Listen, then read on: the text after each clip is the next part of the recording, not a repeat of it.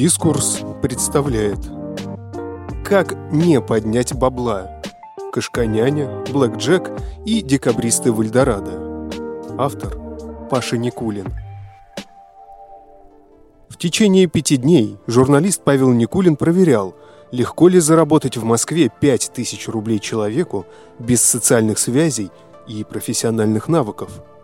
Он пробовал платные соцопросы, онлайн-казино и работу курьером – пытался устроиться в массовку и избежать мошенников. В истории его трудоустройства нашлось место банным веникам, повешенным декабристам и критике капиталистического общества. День первый. Баланс на конец дня – минус 400 рублей. Кошке один год. Нужно приходить каждый день или с проживанием. Чистить лоток, менять воду, давать таблетки два раза в день. Корм подсыпать. Играть минимум час, стоят камеры. Гласило мое первое объявление о работе. Вначале я не поверил, что кто-то мог написать такое в здравом уме. И перечитал последнее предложение. Стоят камеры. Желание поработать приходящей кашканяней не уверен, что такое слово существует, но так было написано в объявлении. Быстро улетучивалось. Играть с кошечкой, кормить ее и менять лоток я был готов за очень маленькие деньги. Но делать это на камеру? С каких пор трудовые будни стали похожи на повседневность персонажей Орвула и Замятина? Кто-то пересмотрел «Черное зеркало». Вздохнул я и продолжил искать вакансии в приложении «Юду». Юду позиционирует себя как удобный сервис, который позволяет быстро и безопасно находить надежных исполнителей для решения бытовых и бизнес-задач. Заказчику достаточно разместить задание через приложение. После этого исполнители получают возможность откликнуться на него. Начинаются торги. Работу обычно получает тот, кто откликнулся раньше и у кого хороший рейтинг, и тот, кто предложил наименьшую цену. О чем не предупреждают на сайте Юду, так это о том, что отклики на предложение работы платные. Они стоят чуть больше 40 рублей но пополнить баланс на сумму меньше 400 рублей нельзя. А ведь предполагалось, что я начну зарабатывать. Закрыв предложение о работе Кашканяни, я начал поиск. Откликаться на вакансии для водителей я не мог, потому что не вожу. Пришлось игнорировать и подработки для сантехников и электриков. Оставались курьерские услуги и написание научных работ для непутевых студентов. Как сумасшедший я оставлял комментарии под вакансиями и смотрел, как уменьшается мой баланс. Откликов не было. Иногда я снижал цену, но сильно демпинговать не мог. Я так и не понял, как эти называемые безопасные сделки, без передачи наличных из рук в руки, влияли на стоимость оплаты моей работы. И поэтому не рисковал. «Готов приехать сейчас», – писал я и терял 43 рубля.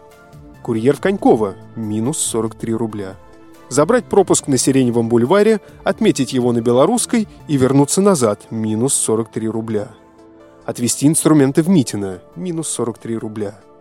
Я кликал как бешеный, зная, что каждые потраченные 43 рубля приближают меня к возможности заработать 500-600 рублей.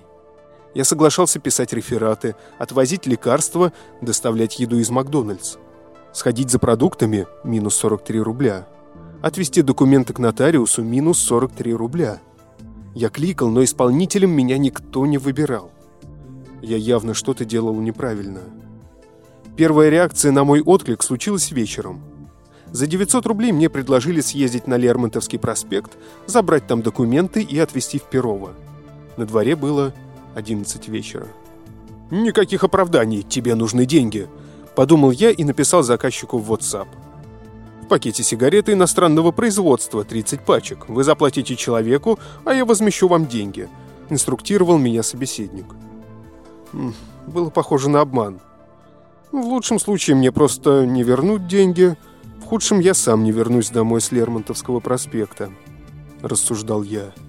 От мысли, что я могу не пережить эту ночь, а последним, что я увижу, будет небо над районом Выхина-Жулебина, было не по себе. Я вежливо отказался. День второй. Баланс на конец дня – минус 395 рублей. Во вторник я решил учесть свои ошибки и перечитал справку на сайте Юду. Внимательно. Оказалось, что целый день я мог откликаться на предложение работы бесплатно. Логично. Людям деньги обычно бывают нужны всю жизнь, поэтому все равно они будут возвращаться на сайт. И чтобы подсадить человека на работу, надо просто давать ему первые вакансии бесплатно. Человек почувствует вкус денег и вернется. Я вот почувствовал и вернулся. Даже заплатил 400 рублей. Еще я прочел, что соискатель работы на сайте должен заинтересовать работодателя. Убедить его в том, что он лучше всего справится с задачей. Звучало не очень. Я сразу вспомнил мучительные попытки устроиться на работу в 16 лет. Курьер, черная зарплата, весь день путешествовать по промзонам и бизнес-центрам. Когда во время собеседования меня всерьез спрашивали о том, думаю ли я о карьерном росте и о том, кем я вижу себя в этой компании через пару лет. Раньше такие вопросы повергали меня в панику и ступор. Хорошо, что с тех пор я научился врать. Увидев очередную вакансию в разделе «Курьерские услуги», я применил все свое красноречие. Нужно было отвезти банные веники с одного конца города на другой. Так что я написал в отклике. «Баню люблю, веники уважаю». Мне даже перезвонили, но задание я не получил. Веники к сроку не успели сделать. «Это решение», – подумал я и начал отвечать на все вакансии вообще.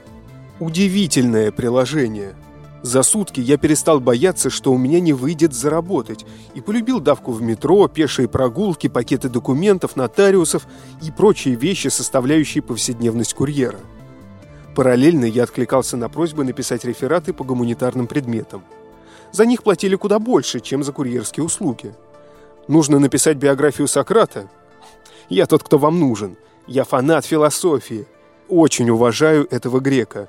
Люблю его методы и считаю невиновным. Несмотря на мое упорство, ответов не было. Я приуныл.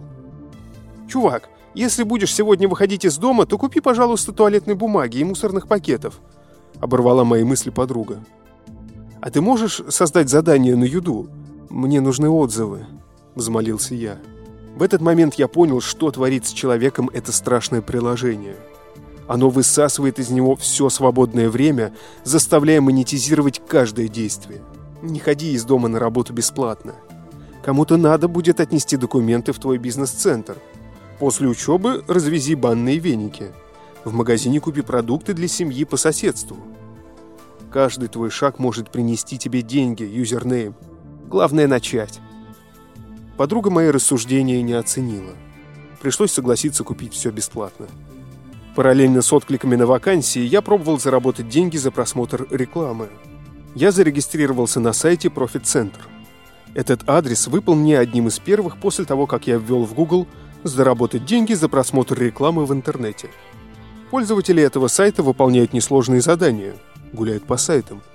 Деньги платят в основном за просмотр страниц других сайтов, тоже предполагающих заработать с помощью просмотров рекламы и онлайн-казино. Еще денег предлагали за регистрацию в Рокетбанке и Тинькофф. Одним глазом я высматривал вакансии курьера, другим глядел на таймер обратного отсчета в браузере. За каждые 20 секунд рекламы платили от 3 до 5 копеек. За прогулку на сайте и клики по определенным категориям меню до 50 копеек. Как они проверяли просмотр сайта? После выполнения задания надо было пройти тест. Я почувствовал, как мое сознание раздваивается. Одна часть меня смотрела украинский сайт, посвященный компьютерной томографии мозга, а другая пыталась договориться о доставке швейной фурнитуры из Орехово-Зуева в Симферополь.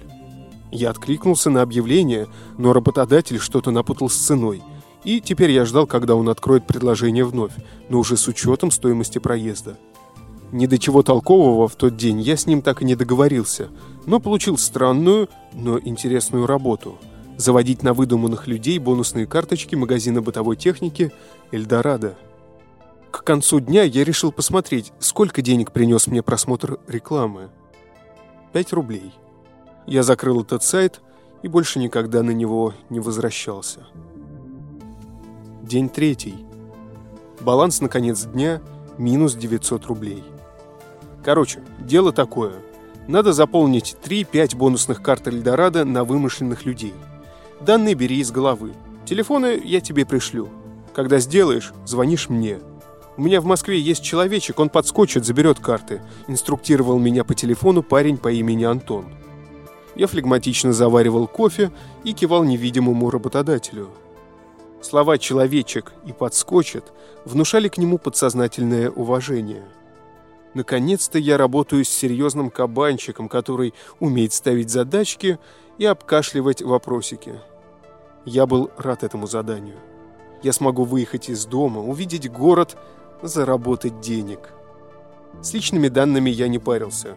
Раз карт 5, то их владельцев будут звать Павел Иванович Пестель, Кондратий Федорович Рылеев, Михаил Павлович Бестужев-Рюмин, Сергей Иванович Муравьев-Апостол и Петр Григорьевич Каховский. Я посчитал, что декабристы, повешенные Николаем I, заслуживают быть упомянутыми в базах данных ритейлера. Первую карточку полковник Вятского пехотного полка Павел Пестель получил в торговом центре Райкин Плаза. Легендарный декабрист теперь мог накапливать бонусы с покупок мультиварок и микроволновок. Мне же досталась только синяя шариковая ручка, которую я стянул у кассирши магазина. Следующие два декабриста обрели свои карточки в ТЦ на Щелковской. Еще один на бульваре Рокоссовского. Последний на Нижегородской. Единственный минус этой работы – для оформления бонусной карты надо было что-то покупать. Я мог тратить по 3 рубля в каждом магазине и накупить пластиковых пакетов, но не стал так делать. Я решил, что это не экологично. Поэтому я купил по пачке влажных салфеток по 39 рублей каждая. День был насыщенным. Постоянные перемещения, прогулки, дороги, магазины. Я даже не заметил, как он пролетел. Вечером мне написал кабанчик Антон. Он посетовал на то, что его человечек занят и попросил на следующий день скинуть ему номера карт. К вечеру активизировался заказ из Орехова-Зуева. Я должен был откликнуться на вакансию, но вот незадача, на счету не хватало рубля. Одного рубля. Одного. Я выругался. Тот мужик из Крыма был, судя по всему, честным человеком. Сделку со мной он проводил через Юду. Это значило, что я получу гонорар за свою услугу на свою карточку. Разумеется, с учетом комиссии сервиса. Мысль о том, что можно будет заработать 4 сотки, просматривая рекламу, мне показалась незрелой. Я выдохнул, перевел на счет еще 400 рублей и взял поездку. День четвертый. Баланс на конец дня минус 640 рублей. Орехово-Зуево встретила меня запахом шашлыка, вяленой рыбы и кислого пива. Привокзальная площадь была пуста. Из палаток с шаурмой пахло пережаренным мясом. Навигатор в телефоне отказывался прокладывать маршрут. Трубка, видимо, перегрелась от жары.